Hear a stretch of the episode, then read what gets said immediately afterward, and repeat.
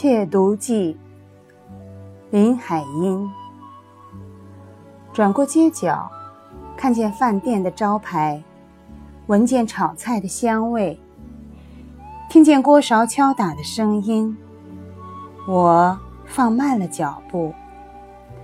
放学后，急匆匆地从学校赶到这里，目的地可不是饭店。而是紧邻他的一家书店。我边走边想：昨天读到什么地方了？那本书放在哪里？左边第三排。不错。走到门口，便看见书店里仍像往日一样挤满了顾客。我可以安心了。但我又担忧那本书会不会卖光，因为一连几天都看见有人买，昨天好像只剩下一两本了。我跨进店门，暗喜没人注意，我踮着脚尖从大人的腋下钻过去，哟，把短头发弄乱了，没关系，我总算挤到里边来了。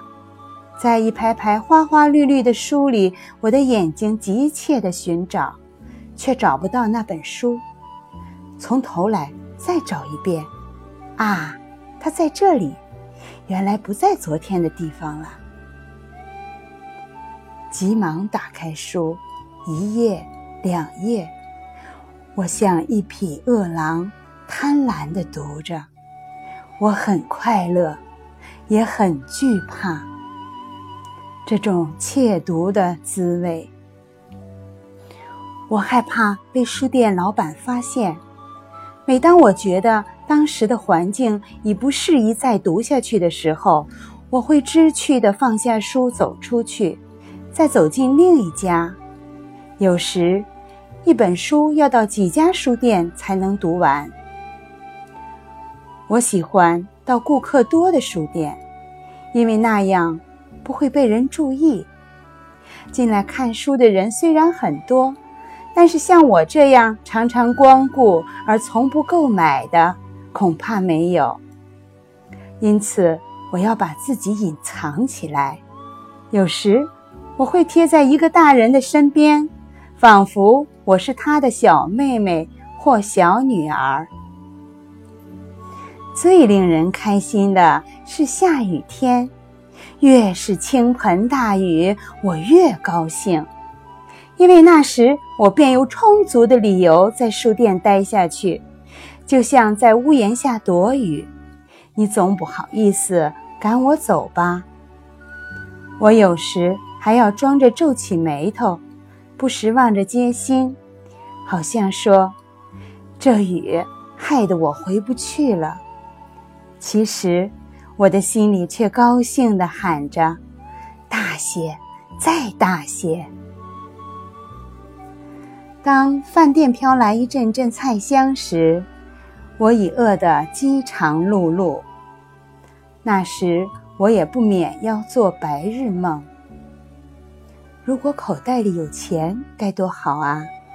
去吃一碗热热的面条，回到这里时。已经有人给摆上一张沙发，坐上去舒舒服服的接着看。我的腿真酸呐，不得不交替着用一条腿支撑着，有时又靠在书柜旁，以求暂时的休息。